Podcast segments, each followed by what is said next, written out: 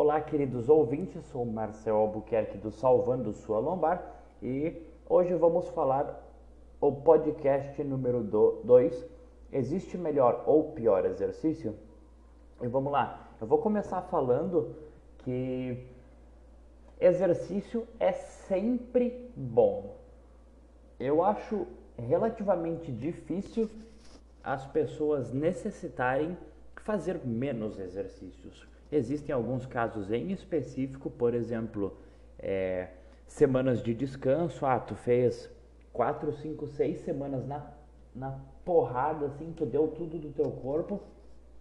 E daí tu vai necessitar de um descanso um pouquinho maior, então talvez nessa semana tu faça um pouco menos de exercício.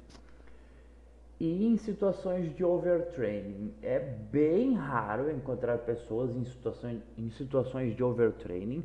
Eu já passei por isso, só que eu estava treinando diretaço mais de, de, mais de na época, mais de seis anos direto sem parar nenhuma vez. E o overtraining é um troço multifatorial, ou seja, não é só você fazer muito exercício muitas vezes, etc, que vai te causar overtraining.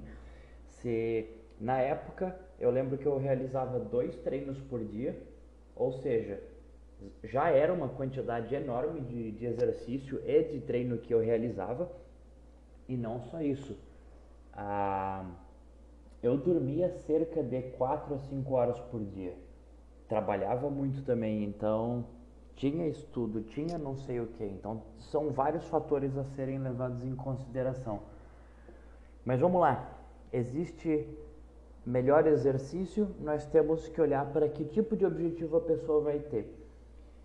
É, quem escutou os outros podcasts sabe que eu gosto muito do levantamento terra. Porém, dependendo a fase que a pessoa se encontra do treinamento de hipertrofia não vai ser o melhor exercício para isso. Então, a gente tem que levar em consideração o objetivo. Mas como eu falo sobre dores, a gente também tem que considerar que tipo de dor que a pessoa sente. Então, que tipo de dor e se essa dor é advinda de alguma doença. Porque pode ser alguma dor generalizada no joelho que a pessoa não não fez diagnóstico, então tecnicamente ela não sabe que doença que ela tem. Mas então vamos considerar a coluna, que é sobre o que eu sempre falo. Existem melhores e piores exercícios, mas isso eu devo ter falado em algum outro pod, podcast, se eu não me engano que também depende do momento que a pessoa se encontra da doença e das crises, dos sintomas, etc. Hoje em dia, eu posso, ó, repito, eu posso, não quer dizer que eu faço, eu posso fazer tudo. Não quer dizer que eu faço. Exercícios que eu é, dá para falar dessa forma, eu demonizo na musculação são exercícios que têm sobrecarga na coluna e te forçam a realizar rotação nela. Por exemplo, aqueles abdominais oblíquos que tu deita de lado e tu fica se flexionando para o lado, ou então o abdominal oblíquo que tu deita de barriga para cima, faz o abdômen normal e joga o tronco para o lado.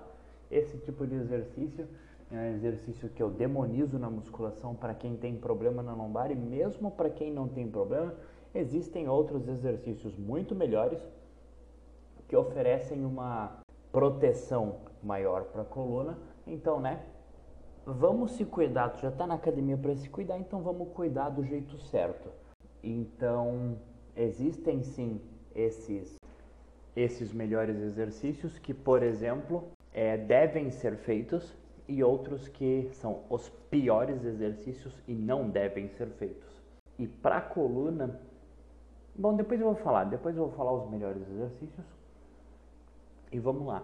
Vamos levar em consideração o para quem vai fazer o exercício. Isso também é, muda um pouco, porque todo mundo vai ser diferente.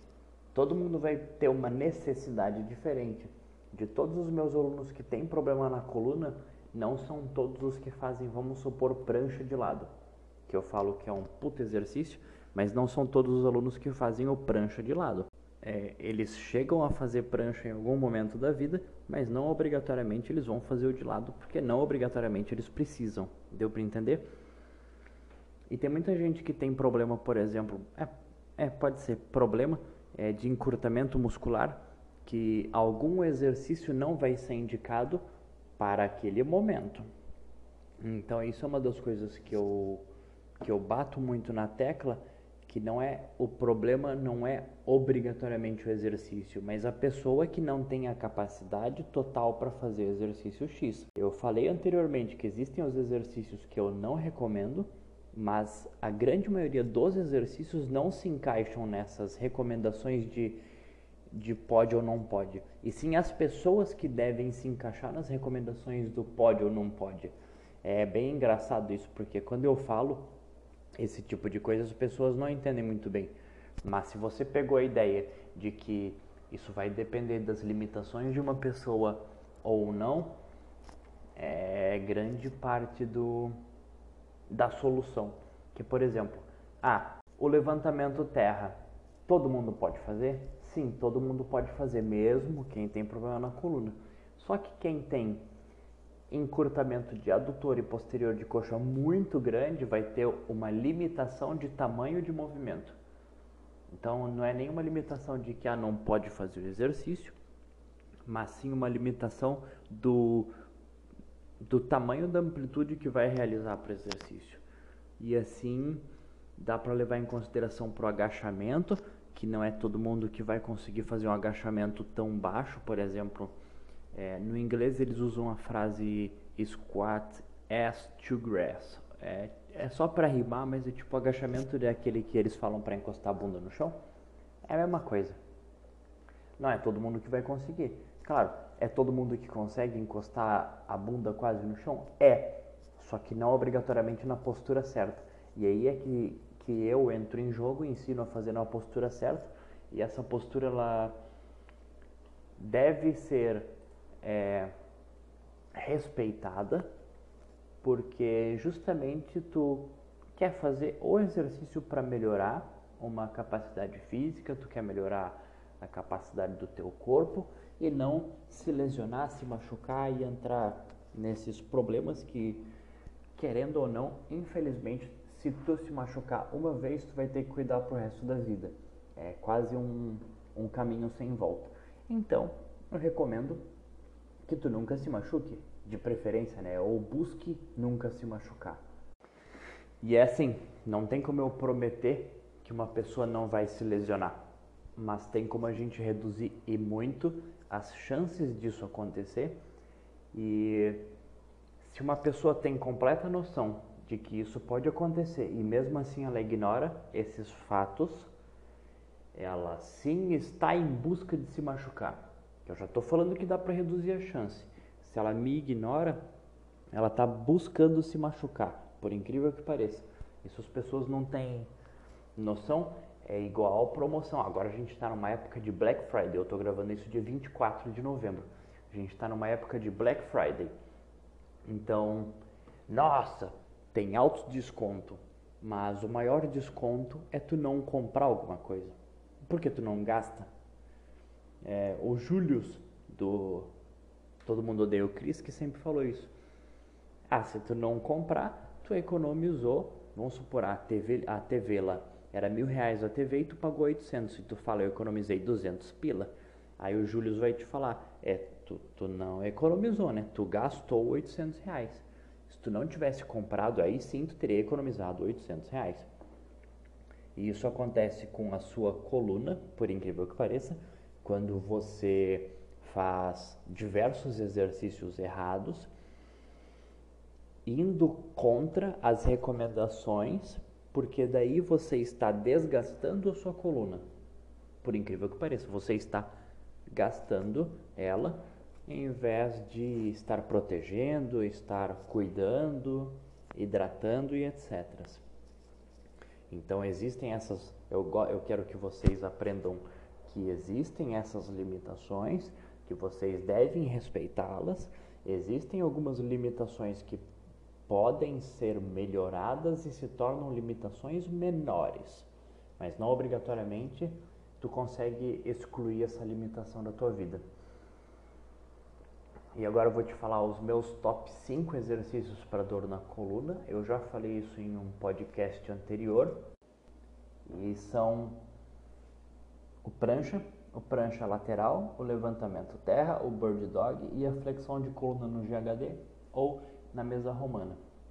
O prancha, pelo simples fato de que é um dos melhores exercícios para tu fortalecer o abdômen sem movimentar a coluna e é um exercício que eu recomendo todo mundo fale, é, mesmo que esteja em crise, porque ele não movimenta a coluna e a parte do não movimentar a coluna não vai piorar a crise. Então, saibam disso. Existe essa possibilidade de tu realizar exercícios sem se ferrar mais. O prancha lateral, exatamente o mesmo motivo, só que tu vai trabalhar os oblíquos que eu tanto demonizei antes em alguns outros exercícios. E a ideia de trabalhar oblíquos é porque normalmente quem tem problema na coluna tem diferenças de força entre os lados do, do abdômen. Esse, essa diferença de força entre os lados do abdômen permite que tu realize rotações, que tu tenha uma facilidade de realizar a rotação para um lado, essa rotação só para esse lado que tu tem uma facilidade maior, é onde tu tá sujeito a se machucar mais. Então é por isso que eu gosto tanto desse exercício. O levantamento terra já é o contrário do prancha. O prancha fortalece tudo que está na frente, tanto o reto femoral, que é o músculo flexor de quadril, quanto o abdômen, o levantamento terra é o contrário. Ele fortalece tanto o glúteo e posterior de coxa, que são extensores do quadril, como os extensores da coluna. Tu realizando esse movimento certo, tanto ele quanto o sumô, tu, é, vamos supor, pega esses três exercícios em específico.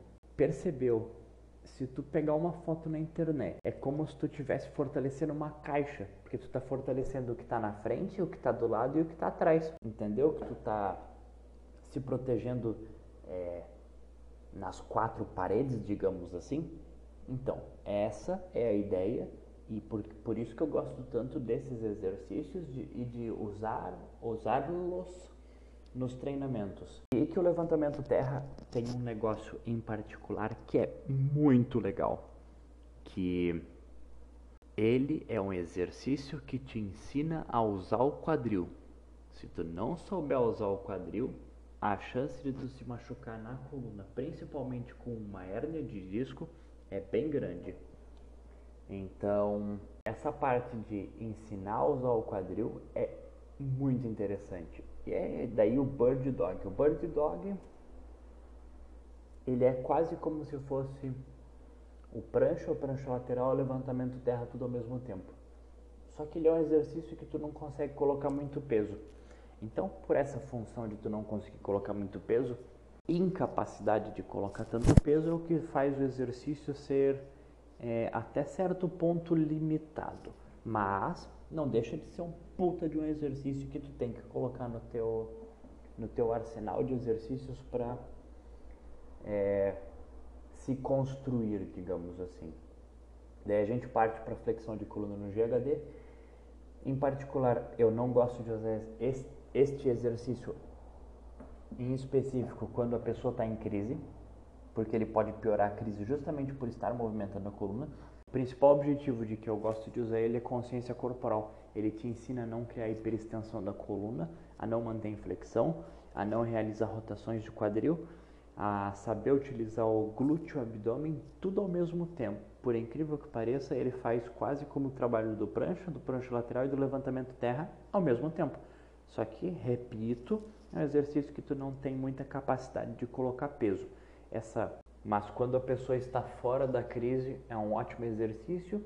Eu já devo ter explicado isso em algum outro podcast, porque ele ajuda na hidratação da coluna, porque ele é um ambiente relativamente controlado, porque tu consegue controlar a velocidade que tu vai realizar o movimento, o tamanho do arco do movimento, o peso que tu vai utilizar. ser um ambiente relativamente bem controlado, tu tem menos chance de se ferrar novamente e entrar em uma nova crise.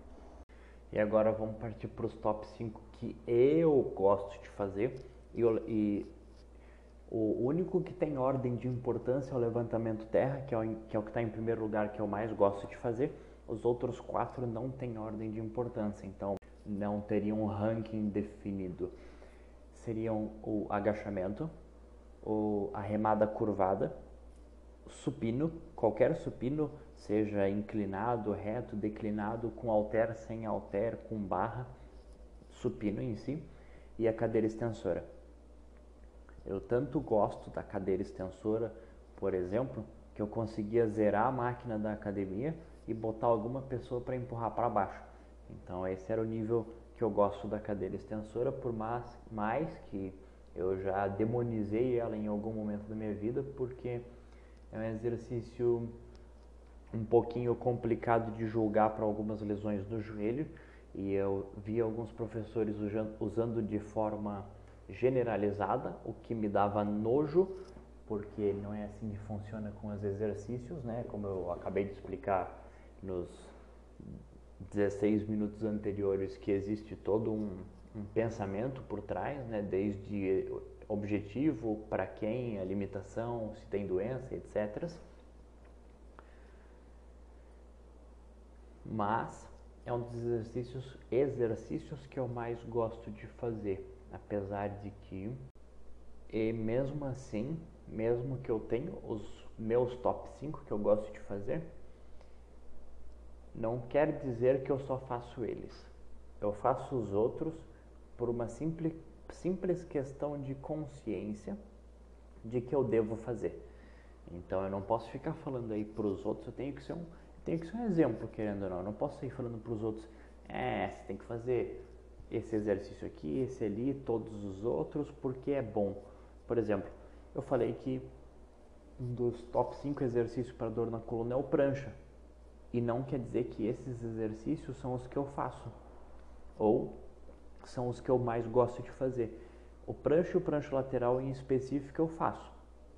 Eu me obrigo a fazer porque eu gosto de eu gosto e tenho a consciência de que tenho que proteger minha coluna. Mas não quer dizer que eu gosto de fazer, entendeu? Então, se você tiver qualquer dúvida, reclamações, sugestões, etc., manda mensagem para mim. Me procura nas redes sociais, Facebook e Instagram como Marcel Albuquerque ou Salvando Sua Lombar. Nos vemos no próximo podcast. Muito obrigado por chegar até aqui e um beijo.